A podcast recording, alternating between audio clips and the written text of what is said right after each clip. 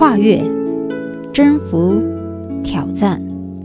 这里是美式思维，一清在美国加州给您讲述美国故事。今天的主题是：成人如何在美国获得本科或研究生学历。走过往昔，奋斗的汗水刚刚逝去，回首旅途。满意的笑容正在蔓延。三十加的朋友们，本期节目带给单身的你，或者已有儿女的您，在此人生抉择的重要关口，传达给您在美国留学的高龄成年人的辛酸与快乐，以及毕业后如何立足美国的抉择与方法。我们曾经介绍了关于高中生如何选择美国的对等学校，比方说从初二或者初三对接到美国的高一或高二的路径。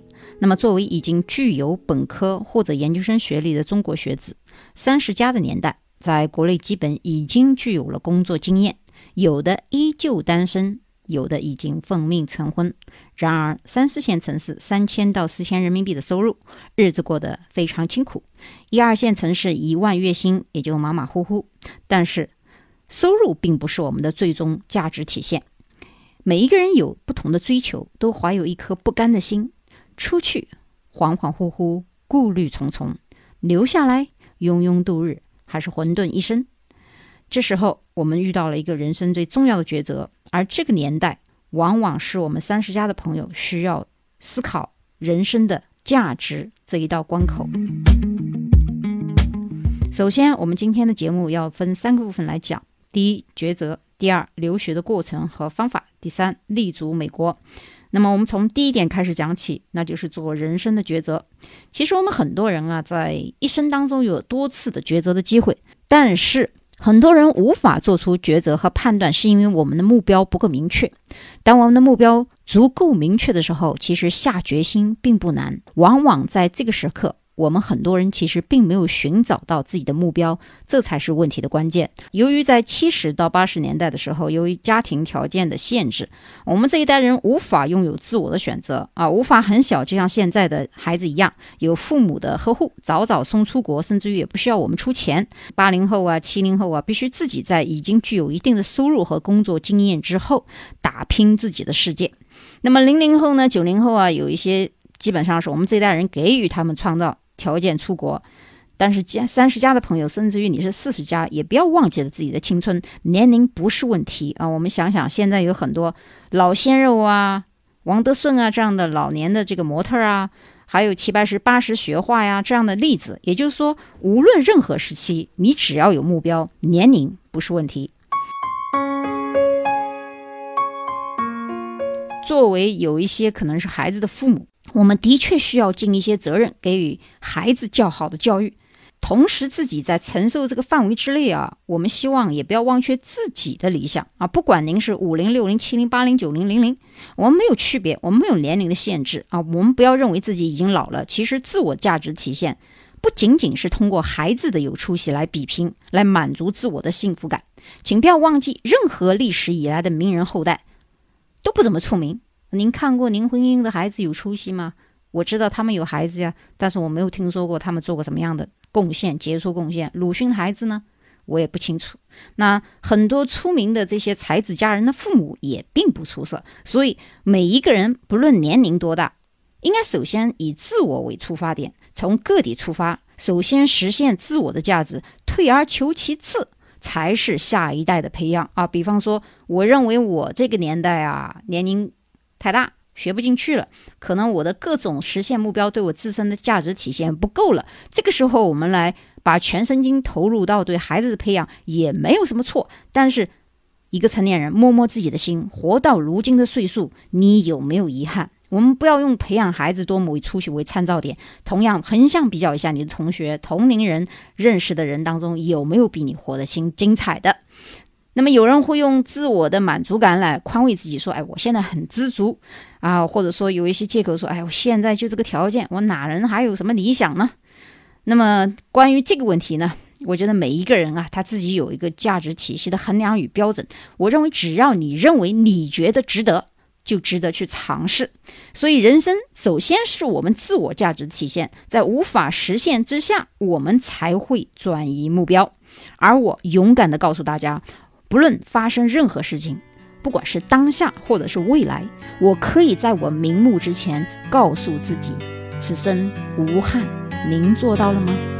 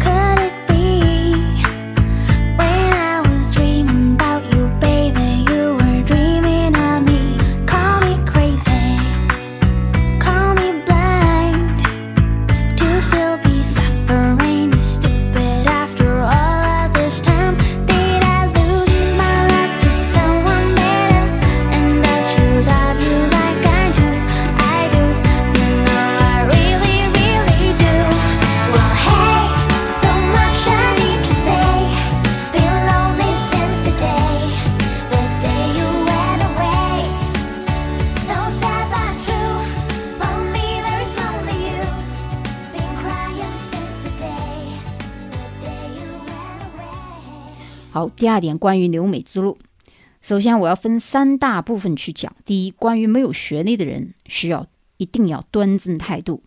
我们并不是一定要看不起没有学历的人，没有学历没有关系，我们可以努力的去获得学历。那么学历呢，它也不能代表这个人文化水平就一定高。我以前曾经讲过很多次，但是这个社会不不管是在中国还是在美国，都是一个看文凭的世界啊！不要认为美国它就不是一个看不看文凭的世界，很多好的工作。他都是在比较你毕业在大学的，那么很多人在没有学历的情况下，是不是觉得外面的世界就一定是很精彩？外国的月亮就一定比中国的圆呢？很多人问我一个问题，说我在国内没有什么前途和出息，去美国是不是就会混得很好？首先，我想告诉您一个常识：如果您现在目前在国内混得不行，你到美国一定混得比你现在还差。我们不要认为美国没有人开后门啊。或者是什么都是公平机会啊？那个前提是有个条件的，就是说你具有一定的科技和本领，你有这个本领之下，你才可以跟别人去匹敌，在公平竞争下产生结果。如果你连这个基本的技能都没有，你拿什么和别人比呢？那么你从底层的刷盘子开始，你要刷多少年呢？即使这样的生活。有意义吗？那我们只不过是重复换了一个机械运动。但如果你觉得你在国内实在混不下去，连饭都没有吃了，你觉得在美国刷底盘子，你觉得值得你就去做，你觉得不值得你就不要去做。这个问题呢？我觉得不是说我能代替你回答的，是自己来思考这个问题。而且我想告诉大家的是，像有这样想法的人呢，在纽约和洛杉矶很多华人聚集地，很多人住在鸽子笼的小屋里面，甚至有乞讨，每天到这个 park，也就是这个公共公园的场所去求人要饭的也很多。那么美国混的比较差一点的，那住在这个公寓楼里面，以前我也曾经讲过。当然也有些呢是这个，比如说双高学历的学生。呃，来出国留学的还没有找到工作，这个过渡时期坐在这个住在公寓里面，我们可以理解。但是，一般如果说你已经到了美国二三十年了，还住在公寓楼里面，基本上这样的人混的都很差。因为只要在美国有一份稳稳定的工作，哪怕只要这个家庭里面有一个人有工作，都买得起别墅。但是就这样一种公寓，它的基础设施比中国还要强很多。好在哪儿呢？我们打个比方说，美国所有的公寓楼。基本上都是中央空调，没有说挂壁式的。那这样一个恒温的条件下，都有两三个卫生间，不会像中国一样，很多大城市或者一二线、三四线的城市里面买个公寓楼，家里只有一个厕所，爸爸妈妈想上厕所，这个小孩想上厕所还要等。这种不人性化的设计呢，在美国社会当中是不存在的。基本上，如果有两个卧室的话，每个卧室里面都有卫生间，而且它这个大型的洗衣机、烘干机家里都有，基本上就没有什么家务。劳动这样的一个环境呢，比国内百分之九十五的城市的公寓楼设施都更加具有人性化。所以，在美国混得再差、领低保的人，我只有身份啊。这个身份是指你有绿卡啊，不是说你有工作签证、学生签，这个都不叫有身份。有身份就就是指你是美国的合法的长期居留身份，也就是绿卡的意思啊，可以混日子。因为美国这个腐朽的福利制度啊，至少还是不错的。呃，这个人群呢，由于这个文化的。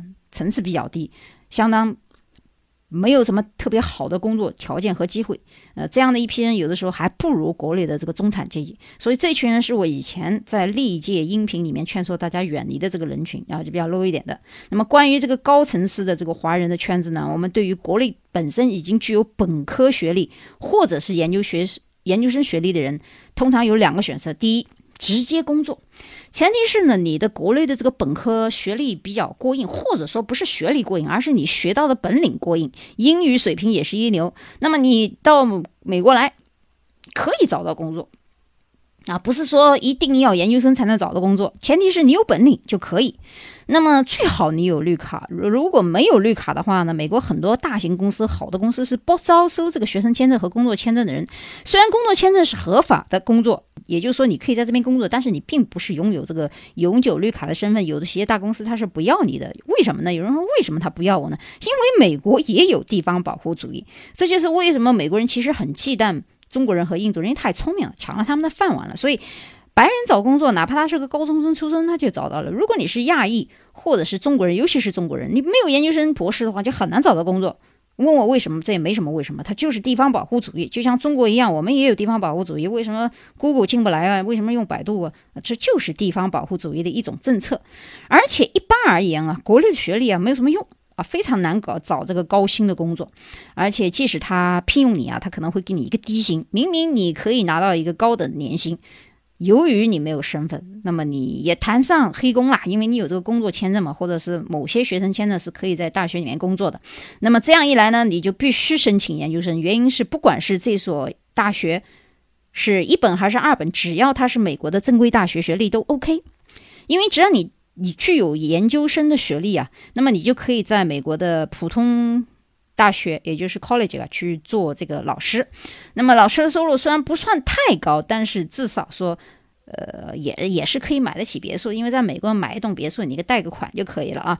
嗯，通常来说，三十加的留学生出来的时候啊，都拖儿带口的，要么你需要养活老婆或者孩子，其中有一对夫妻，也许两个人一起读书，或者是陪读，通常有一个可能没有工作，这很正常，也没有关系，因为美国家庭很多白人家庭啊，也就一个人干活，有可能就一个老公在干活，或者是呃这个老婆在干活，老公不干活或者老婆不干活，反正有一个人不干活，这是很正常的，百分之六十。的白人家庭的这个女性啊，都是家庭妇女。这个现象我们以后再谈为什么产生的。简而言之呢，就是美国的人工费都很贵。女人如果自己带孩子呀，又不去上班的话，去会比这个雇佣保姆要划算。久而久之呢，如果这个女人生了两三个孩子，这都多少年下来了？这个一年生一个，咱也就这么算嘛，那就三四年下来了。那这个女人基本上就废了啊。那这这个也是一种女性的牺牲精神。但是由于她为什么要生这么多小孩呢？因为免税啊，就是说。我们不要认为就是白人家庭的这个妇女就高高在上，或者是妇女自由主义。其实我们中国的妇女还是相当有自由度的，在工作能力方面，在独立性方面不比美国白人差。那么第二个方法呢，就是在申请研究生。嗯，刚才我们讲的说直接工作。第二呢，对于有本科或者研究生学历人申请研究生的时候呢，你首先要查清楚你是要攻读硕士研究生呢，还是博士研究生呢，还是已经具有博士要往这个博士后去呢？呃，这个需要在你在国内的时候就要查清楚，有一些是可以硕博连读的啊，不要说有一些也是本硕连读的，这个具体的大学要具体分析。我现在不能概括的说哪个大学是硕博连读还是本硕连读还是什么什么什么，有什么好处之间他们有什么区别啊？这个话题非常之大，需要个案分析。那么留学中介的目的呢，一般是帮你找到一所大学就完事儿了。也算收人钱财替人消灾，但是学院的好坏他们其实不管的，他们的任务就是让你送出去。送出去以后，呃，很多时候我们发现，通过这个中介公司的经验和过往办成功的案例里面的推荐啊，成功推荐来以后，这个学院里面或者大学里面中国人就特别多，因为都是一家公司推出来的。那么这时候你你就知道哦，原来都是一家公司或者两三家都是草包往这个地方推的。但是从商业角度讲呢，他们也履行了。合同和合约，因为你付钱了，他把你送出来也算是履行了他们的契约合同。但是有时候由于申请的学校不好，那么你需要转学，或者我们谈不上上当受骗了，但是他会耽误一年的学费和这个时间，甚至于你上这个不好的学校，由于教学质量不好啊，或者 GPA 比较低啊，这都是有案底的呀。咱在中科因为隐瞒啊，可是到了美国来，你这些上学的痕迹很难抹杀掉的。那么对于后期转学和进入好的大学来说，是一个误区。那么怎样来选择好的大学呢？首先最好是自己申请，或者你的英语不是太差啊，咱们自己上网查一查你想申请的大学的网站，多申请几家，尤其是一定要查这个官方网站。我以前曾经提醒过大家，如果是正规的。大学的这个官方网站，它的这个域名的后面是 dot edu，一定不是 org 这种 organization 或者是什么方法，或者是 com，应该是 company，那个就不对啊！你一定要点找这个点 edu，也就是 education 的教育的简写的意思。那么能找关系拿到熟人，找到推荐信是最好了。比如说你熟悉哪个大学的教授啊，等等。还有一种方法就是你能找到专业的研究、教学、转学和。申请研究生的这么一个 counselor，那么他帮你找好学校以后，你把这个找好学校的环境条件告诉中介，你告诉他我就要去这个地方，你帮我办，你帮我办成了，我给你其他钱或者经费。那么他帮你去办的同时，他也知道你要去哪个大大学或者是这个 college，那他会使劲帮你去办。如果你对这个一无所知，那你就听他摆布啊，就简而言之就这么一回事儿。那么现在我们要谈另外一种方法，叫特殊路线。从现在开始，您听见的一定是任何网站或者电台都不曾告诉大家的一个秘密。因为不管你是否有学历，不管是本科、研究生、博士，或者是高中，其实您都可以隐瞒身份和学历，从零开始。这个句话的意思就是说呢，不管你是否已经具有本科、研究生学历，你不想考托福，OK，可以怎么样？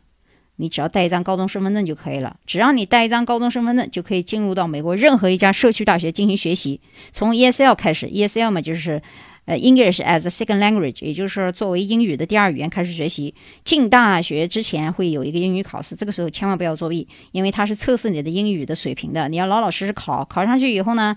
它有分班，分班以后，你从 ESL 的一级、二级、三级往上走。当你走到 ESL 的顶级的时候，你就可以跟上社区大学的脚步，可以参加社区大学的正规的课程的学习。而这些正规课程的学习，通常和美国国内的很多本科的大学是有一些挂钩的，也称之为本科一二年级的预科。当你把这一两年读完以后，其实你可以在这个社区大学拿到一个 diploma，就有点像中国的大专的形式。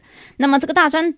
读完以后呢，美国的大专和本科之间的区别就在于两年和四年。如果这个两年你结束以后，那你就 OK，那你就拿了一个大专，你就不学了，你可以去找工作。那么如果想拿本科的话呢，有一些社区大学和美国的很多名牌大学啊是有内部这个转学机制的。那么如果你想转到本科，其实非常简单，会比你这个小孩从中国高中毕业直接考美国大学要简单的多。但是在这些社区大学当中，有一些课程是不够转的，有一些是够转的，这个就需要专业的人辅导。如果你上的都是不正规的那些课的话，哪怕你上一百堂课，那也是也无用啊，无用功。嗯，很多好的社区大学其实和排名世界的前三到一百的大学有内部的转学机制，而且什么学科可以转，什么学科不可以转，你要上哪一门课，什么专业，呃，什么分类。一定要根据一些表格上指定的这些文件和学科去学。另外一，另外我要一会儿我再讲其他的。比方说，你现在已经在国内有这个本科的学历，比方说你学的是数学、物理、化学、计算机的，那么这个时候呢，如果你进入社区大学以后啊，呃，一般你一年就可以把这个三四年的学分全拿下，因为你都会了嘛。那进去以后。英语再不好，那么数学、物理嘛，看看那个数字也知道怎么做了，猜都猜得到，对吧？英语也都不用太怕。这个时候你很容易拿到一个高的 GPA 分，比如说三点八到四点零，因为理工科嘛，它又不是文科。那这样子，你要是这么高的均分以后啊，你就可以直接申请美国，像哈佛啊、斯坦福啊、哥伦比亚啊、呃、伯克利啊、芝加哥啊等等这些大学。进去以后，那这个时候我告诉你是不用考托福了，因为你的成绩都是美国的成绩嘛。你会用最短的时间，一般一年就可以拿到这个本科学历的。你想想啊，你在国内已经有本科了，又有研究生了，你为了申请一个美国的研究生，进了一个二本或者不出名的学校。可是你如果通过这种方法，你用一年的时间就可以把本科拿下来，何乐而不为？而且你拿到还是美国一流大学的本科学历。然后你如果有这样的名牌大学，这个毕业。本科以后，你再去申请美国的研究生也是不用考托福的呀，因为你已经都是美国本科毕业了嘛，你只要考个 GRE 就可以了嘛。啊，文科啊，或者是经济类，你考个 GRE 嘛。如果你考商科的话，考个 GMAT 嘛。那么这样的例子，以前我曾经举过，就是杨澜的例子啊。杨澜以前在中国本来就是这个外国语学院的本科英语，可是他先去的社区大学。搞了一个什么学历，我都搞不清楚，因为没有一个系统的能够暴露出他的这个。但是我从他这个转这个。路径大，我就能猜到他是这么一回事儿啊，所以他进入了哥伦比亚，我就猜他肯定是在社区大学拿到四点零了，因为对于他已经是本科而言，又是学英语的，拿一个四点零在这个社区大学太小 case 了啊！拿到四点零以后，哟，四点零嘛，当然可以申请哥伦比亚了，所以进去也很容易，不是说哥伦比亚就很恐怖，呃，多么多么好的，其实很多时候我们看美国的一些名牌的大学。哎，也不怎么地啊，也就那样，就是升进去也不是说你说的那么恐怖啊。所以说这个方法很多人不知道。现在我告诉大家，这个方法，如果你脸皮够厚啊，你现在说你说四十了、五十了、六十了又怎么样？只要你脸皮够可以拉下来，你的学生同学可能是十几岁、二十几岁都有啊，你最年轻的可能十七八岁，呃，老一点的有五六十都有。这个社区大学里面什么都有。那么这个时候，你只要能放下脸皮，使劲读书，怎么样，你都能拿到美国的学历。所以美国学历不是你想象的那么痛苦和可怕。那么在。美国的高中 college 或大学有一种职业叫做 counselor，它不是中文里面讲的任何叫咨询师，它不是这个意思啊。我们很多中文跟英文对接的时候，没有专业的翻译的词语，我们只能说它在教育系统的意思呢。其实它是一门专门给学生设计并且转学升学以及申请研究生或者奖学金的这么一个职业。这个 counselor 手上有内部转学的资料和每一个学院跟不管是高中到本科、本科到研究生的内部转学的科目查询，比如说这个课。相当于那个名牌大学的一个课的三分还是四分？是什么专业？是可以不可以转？是几个大学可以录取？如果你能找到这样的 counselor 对你进行专业的设计，基本上上美国名牌。都是没有问题的啊！我敢保证，所有的中国学生，如果你通过我讲的这个方法去做，进中国、进进这个美国的名牌大学，真的很简单。所以以前说什么申请哈佛啦，又是这个那个啦，什么哈佛女孩啦，其实都是骗人的那些东西啊！不要去听。有的时候是因为他父母本身就是哈佛毕业的，因为哈佛这些大学啊特别注重家庭的教育与背景。如果你的父母已经是哈佛毕业的，哎，他就认为你子女就一定出色。你说他没有道理，他也有道理啊，因为这个子女跟父母的基因。有一定的关系。另外，这个家庭环境条件影响，加上如果是富商，他认为他家有钱，有钱的人就有这个基础教育的设施嘛，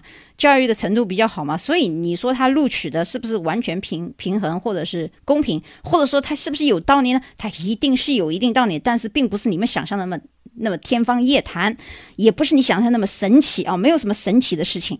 我们脚踏实地的做一些实事。务实的事情呢，我想告诉大家，如果你进入高中或者大学的时候，要利用好这一个导师，他是免费的，在大学里面。但是，如果你没有进入这所高中或者大学，这些 counselor 是不会接待任何外来户口的。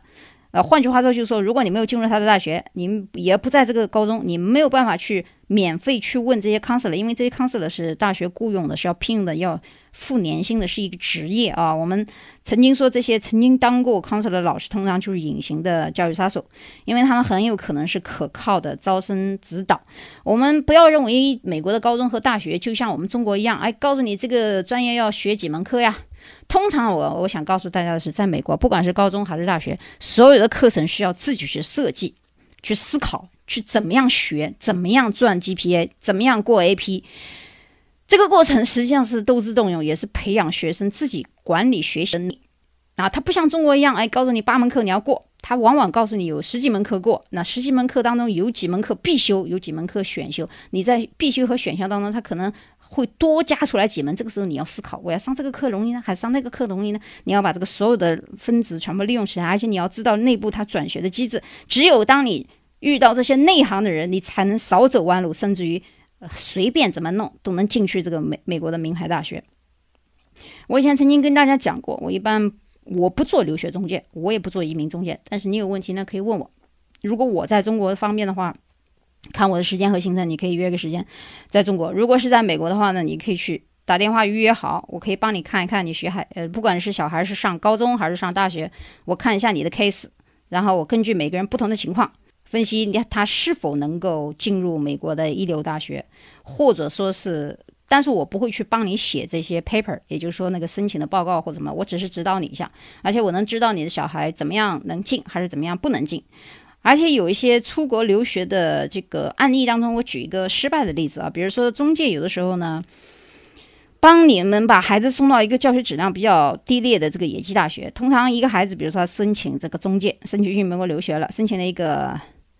汉密尔顿大学啊，朋友很开心，以为这个孩子进入了美国知名的学府汉密尔顿这个学院深造。学院跟大学有的时候在英文翻译的时候是不一样的。结果这个通知书上到的时候呢，才发现他们到来的是这个华阳明州。发现所谓的汉密尔顿大学呢，只是四栋楼上的这么两层办公室，前后不超过六六层楼的。几栋楼，那么这样在美国申请大学的时候，我以前曾经讲过，千万不要用中文翻译。如果你想申请每所每所大学的，一定要以英文为主。另外，你要找到这家英文的这个网站，官方网站，往往一念之差就在一个翻译的错误啊，这个是一个常识，大家记住一下。最后，我想说的第三个方面呢，是关于立足美国，因为大学毕业以后啊，有一年的时间，美国，呃，移民局是留给这个留学生去找工作的啊，就本科毕业以后。这个一年的时间呢，如果你找不到工作呢，你可以继续申请研究生。你一定要把这一年的时间呢，这个利用好，也有实习期等等。但是我们不要以为拿到了工作签证就一定万事大吉了，因为工作签证必须是加入到大型公司以后，也这个公司帮你申请绿卡的。呃，以前有一些夫妻双方都是高学历，可以申请这个移民技术移民签证啊，但目前的情况不容客观，因为这个新总统上台，我们这个对于政策还不太明显的情况下，甚至于对于 EB 五投资移民以及其他呀，中美之间的关系都要根据这个新总统的情况来看，甚至于以前的这个十年绿卡，在。有可能要有所改变，但不会取消。我相当现在我知知道他有申请另外一个表格，只是说手续上麻烦一点了。嗯，应该暂时是不会取消的。但是目前的情况呢，我想告诉大家是，很多时候我们在看文章的时候啊，留学史的时候，不管这个文章如何渲染他们的辛苦工作、努力奋斗，其实归根到底，你最后看见的关句的一句关键的一句话是。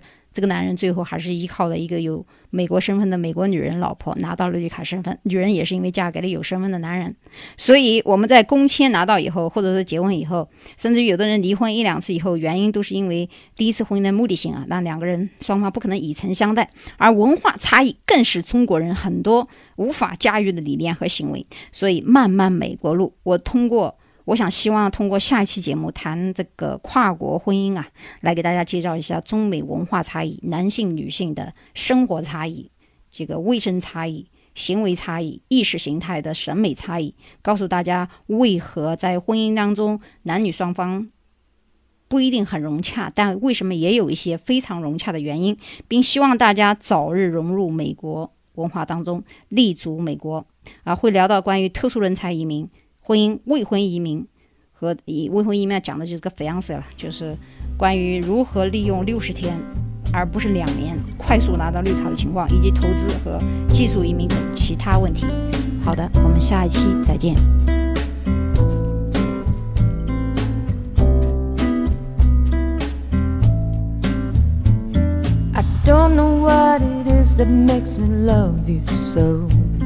I only know I never wanna let you go. Cause you started something, oh, can't you see? That ever since we met, you had a hold on me. It happens to be true. I only wanna be with you.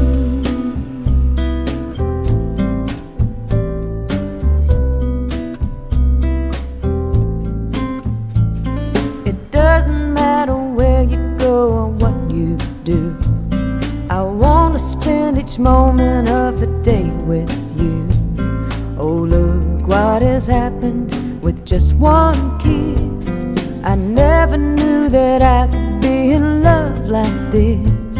It's crazy, but it's true. I only wanna be with you.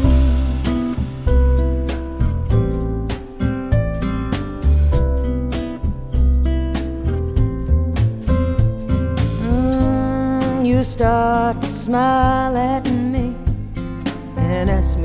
I wanna dance. And I fell into your open arms when I didn't stand a chance. Now hold on, baby, I just wanna be beside you everywhere. As long as we're together, baby, I don't